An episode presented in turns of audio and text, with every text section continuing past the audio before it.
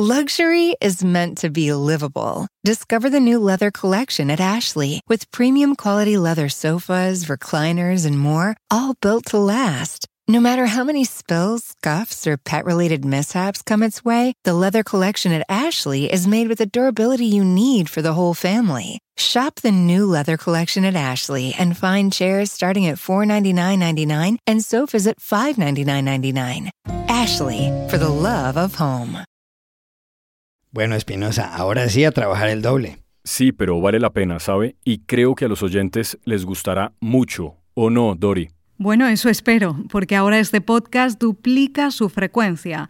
Pasa de dos días de la semana a cuatro. Entonces, ¿será los días martes, miércoles, jueves y viernes? Así es, Espinosa. A partir del 8 de septiembre, el Washington Post, el guapo, será de martes a viernes. Uy, gracias por oírnos.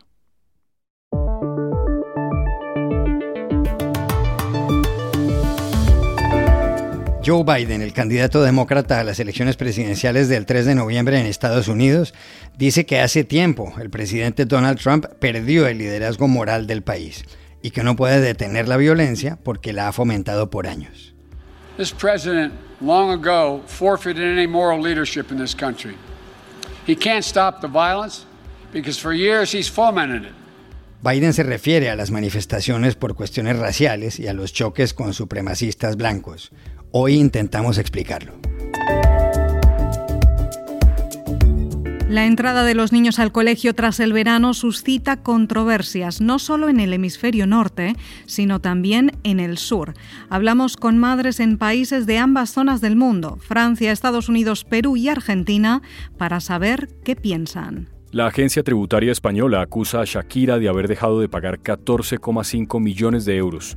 Una impactante investigación concluye que, aun cuando de 2012 a 2014 la cantante hizo creer lo contrario, pasó la mayor parte del tiempo en Barcelona. Aquí las claves.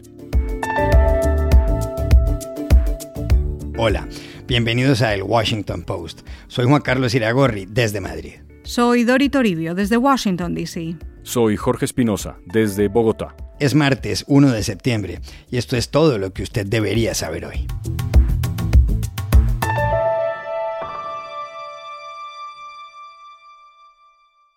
Sube la temperatura en Estados Unidos como consecuencia de las protestas por la violencia policial contra los afroamericanos y por choques donde también han intervenido supremacistas blancos. En Kenosha, en el estado de Wisconsin, hubo concentraciones después de que el 23 de agosto un policía disparara siete veces de cerca y por la espalda a Jacob Blake, un afroamericano que iba a subirse a su automóvil y podría quedarse paralítico. Poco después, un hombre de 17 años mató a dos personas que formaban parte de un grupo que se enfrentaba a varios hombres armados.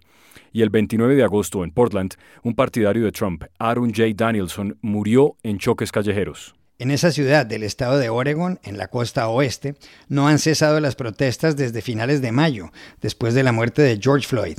Trump ha acusado de inacción al alcalde demócrata Ted Wheeler. Y Wheeler le ha respondido, usted ha tratado de dividirnos más que ninguna otra figura en la historia moderna, y ahora me pide que detenga la violencia que usted ayudó a causar.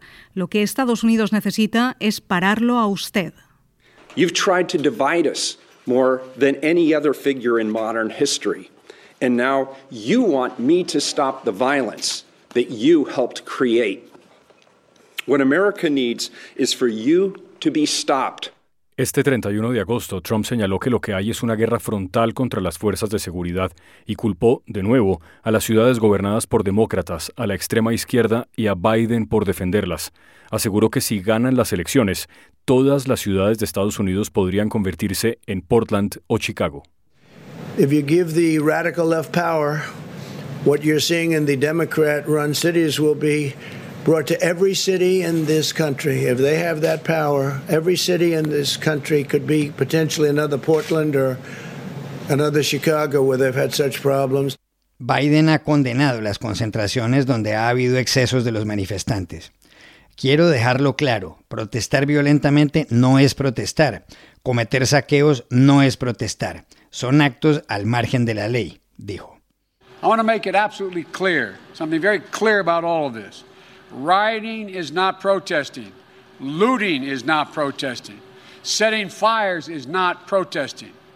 None of this is protesting. It's lawlessness. Para algunos también ha habido más muestras de discriminación excesiva hacia los afroamericanos. Un artículo de la agencia EFE se titula justamente Los supremacistas blancos viven una nueva edad de oro en Estados Unidos. Llamamos aquí, en Washington, a su autora, la corresponsal Beatriz Pascual, para preguntarle por qué. Bueno, pues es que los datos lo demuestran. Solo este año ha habido 500 agresiones de grupos supremacistas blancos contra activistas del movimiento Black Lives Matter, la gente que se está manifestando en Estados Unidos contra el racismo y contra la violencia policial. Solo la semana pasada hubo tres muertos en manifestaciones en Estados Unidos, que es algo que para nada es normal aquí. Hubo dos personas que murieron en Kenosha, en Wisconsin. Allí un joven supremacista blanco tomó un rifle semiautomático y disparó a dos personas que se estaban manifestando. Y además, el sábado por la noche en Portland, en Oregón, pues una persona murió de un disparo en el pecho. Esta persona, este hombre, se supone que es miembro de un grupo local de neonazis, pero la policía todavía no ha confirmado esto, eh, se está investigando. Entonces, el tema, y lo que dicen también los expertos, es que hay una gran polarización en Estados Unidos y los ánimos están muy calientes, sobre todo porque las elecciones se acercan, que son en noviembre. Y además, Trump que se va a presentar a la reelección, pues durante toda su presidencia ha estado haciendo guiños a estos grupos supremacistas blancos. Y ahora lo que dicen los demócratas, incluido por ejemplo el, alcalde de Portland, le acusan de estar incitando a la violencia con fines electorales. El tema de lo de la edad de oro de los grupos supremacistas viene también porque a lo largo de la historia de Estados Unidos ha habido mayores picos de violencia racista. Por ejemplo, el Ku Klux Klan nació después de la Guerra Civil en 1865, desapareció, luego volvió a resurgir y ganó mucha fuerza con el movimiento de los derechos civiles de los afroamericanos en los años 60. Entonces, lo que se está viendo ahora es que hay otra vez un pico de violencia racista coincidiendo con las manifestaciones que piden derechos para la comunidad negra.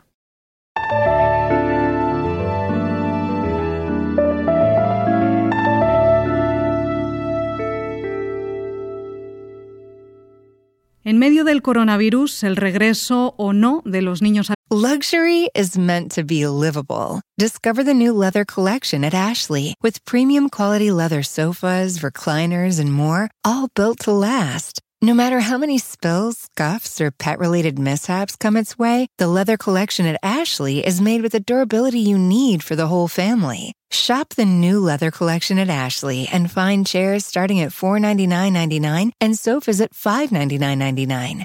Ashley, for the love of home. Colegio genera opiniones varias y a veces encontradas. En el hemisferio norte y parte de los países de la zona tórrida, los estudiantes vuelven a clases en estos días, tras el verano. En el hemisferio sur, el calendario es distinto. Las vacaciones largas empiezan en diciembre. En el post hablamos con cuatro madres de familia. Esto nos dijo desde París este 31 de agosto Anne Camborna, que es abogada. Efectivamente, aquí en París este martes los niños entran al colegio después de casi seis meses.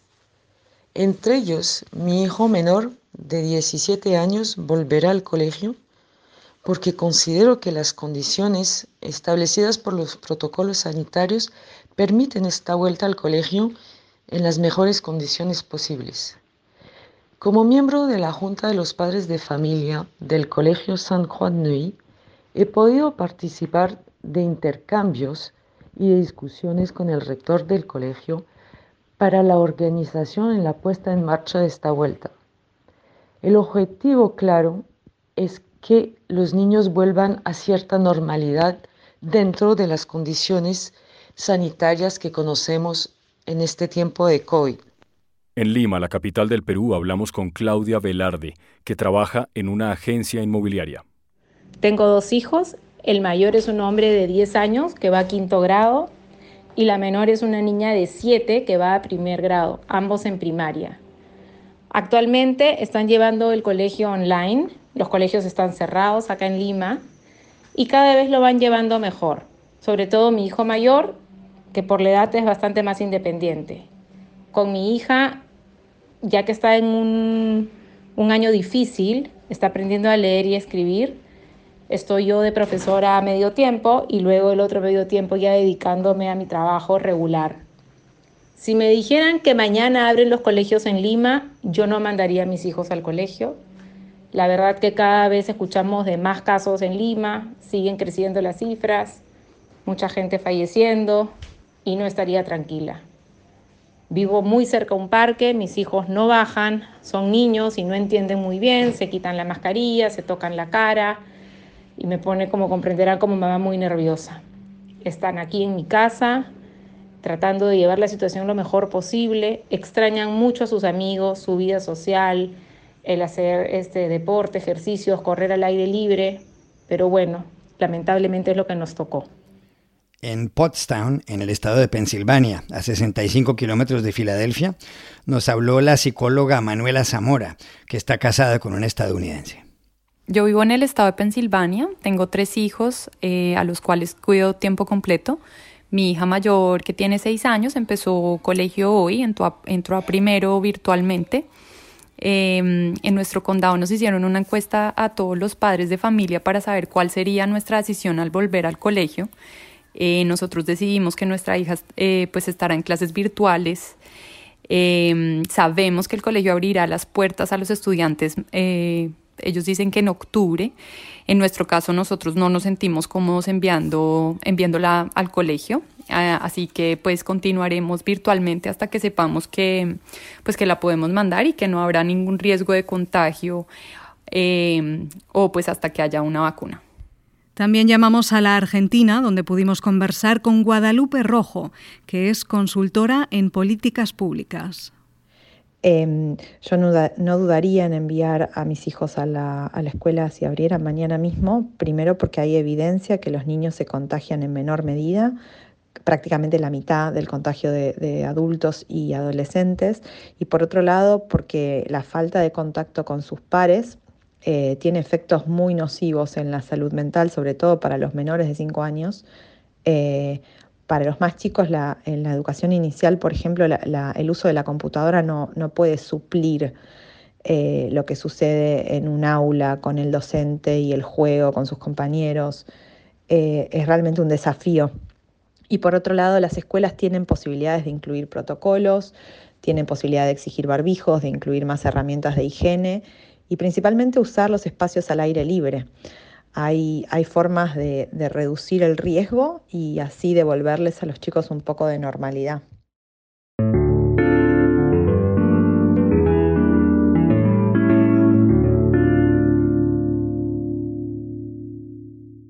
Shakira está en problemas con la agencia tributaria en España, que la acusa de seis delitos fiscales por una defraudación de 14,5 millones de euros. Todo se basa en la investigación de una inspectora de Hacienda, según la cual de 2012 a 2014 la cantante pasó más de la mitad del año en territorio español. Eso la convertía en residente fiscal, de forma que debió haber pagado impuestos en España. Pero no lo hizo, pues declaró haber estado fuera de ese país más de 184 días. Nacida en Barranquilla, aquí en Colombia hace 43 años, Shakira vive en Barcelona con su esposo, el defensor del Fútbol Club Barcelona Gerard Piqué, y con los hijos de la pareja. Nadie pone en duda el éxito de la cantante. Ha ganado tres premios Grammy, 12 Grammy latinos y en 2009 la revista Billboard la declaró la artista femenina de la década. ¿En qué consiste la investigación de la Hacienda Española? Consultamos en Barcelona al periodista del diario madrileño El País, Jesús García, que acaba de publicar un reportaje con todos los detalles. El principal reto de la investigación de Hacienda ha sido demostrar que Shakira efectivamente pasaba la mitad más un día, por lo menos, al año en Barcelona, que era residente fiscal, por lo tanto, en España y no en Bahamas, como ella insiste y reitera. ¿no?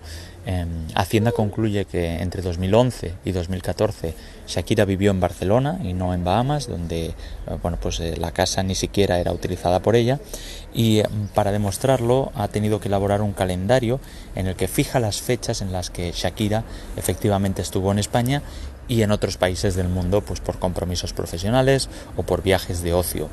La investigación de Hacienda realmente es muy detectivesca, es muy detallada eh, incluye visitas de la propia inspectora pues a, en fin los restaurantes donde suele cenar en Barcelona las peluquerías a donde acude dos veces por semana entrevistas pues con su profesora de zumba que se llamaba Betsy eh, incluye también recabar información eh, de las clínicas donde se visitaba por ejemplo en la, clínica donde dio a luz a sus hijos en Barcelona bueno y en, en las que ella se hacía llamar con el seudónimo de Sila Prieto la investigación de Hacienda también se refiere a una serie de sociedades relacionadas con Shakira. Jesús García. Una vez acreditada la residencia fiscal en Barcelona y no en Bahamas, la inspectora tuvo que afrontar otro reto, que era desmontar o por lo menos poner al descubierto toda la estructura societaria que los asesores le habían creado a Shakira unos años antes. Eh, lo que se ha descubierto es una red de 14 empresas en todo el mundo muchas de ellas en paraísos fiscales, eh, pero claro, son empresas que no tienen ninguna actividad, no tienen trabajadores y que por lo tanto tienen una mera finalidad fiscal, es decir, no pagar impuestos. El, montaje, por lo menos según la tesis de la Hacienda Española, comienza en 2008. Shakira cede sus derechos eh, de imagen por un precio irrisorio a una sociedad en las Islas Vírgenes Británicas que los cede a su vez a una empresa en Luxemburgo y es esta empresa en Luxemburgo la que firma un contrato con Live Nation para eh, que Shakira pues haga una serie de conciertos y giras y que le garantizan a la cantante eh, pues unos 300 millones de dólares en 10 años.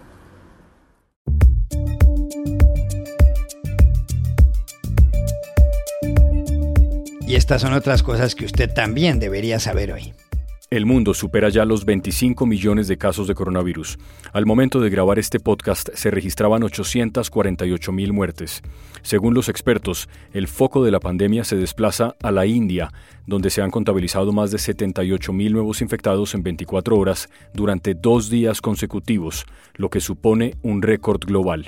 La India es el tercer país con mayor número de contagios, detrás de Estados Unidos y el Brasil.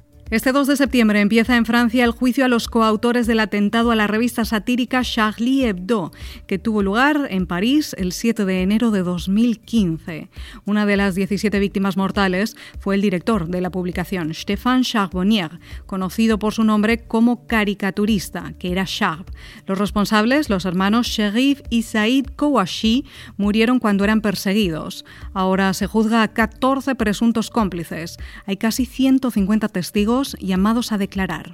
En Venezuela, el gobierno de Nicolás Maduro ha tomado la decisión de indultar a un centenar de presos políticos, según ha anunciado el portavoz Jorge Rodríguez. Entre los favorecidos se encuentra el parlamentario Miguel Pizarro, próximo al presidente interino Juan Guaidó.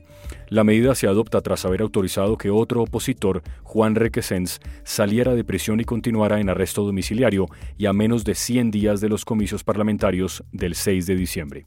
Y aquí termina el episodio de hoy de El Washington Post, El Guapo. No olviden que a partir del 8 de septiembre estaremos martes, miércoles, jueves y viernes. Por favor, cuídense mucho. Y pueden suscribirse a nuestro podcast en nuestro sitio web, elwashingtonpost.com, seguirnos en nuestra cuenta de Twitter, arroba el post, y también nos encontrarán en Facebook buscando el Post Podcast. Chao, hasta la próxima.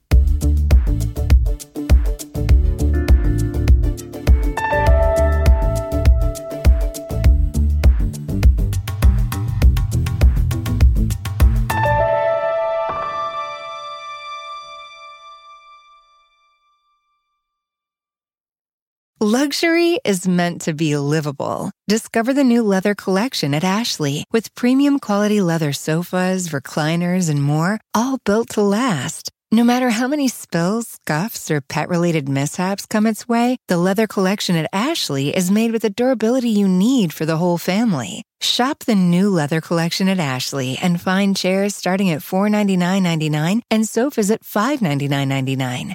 Ashley, for the love of home.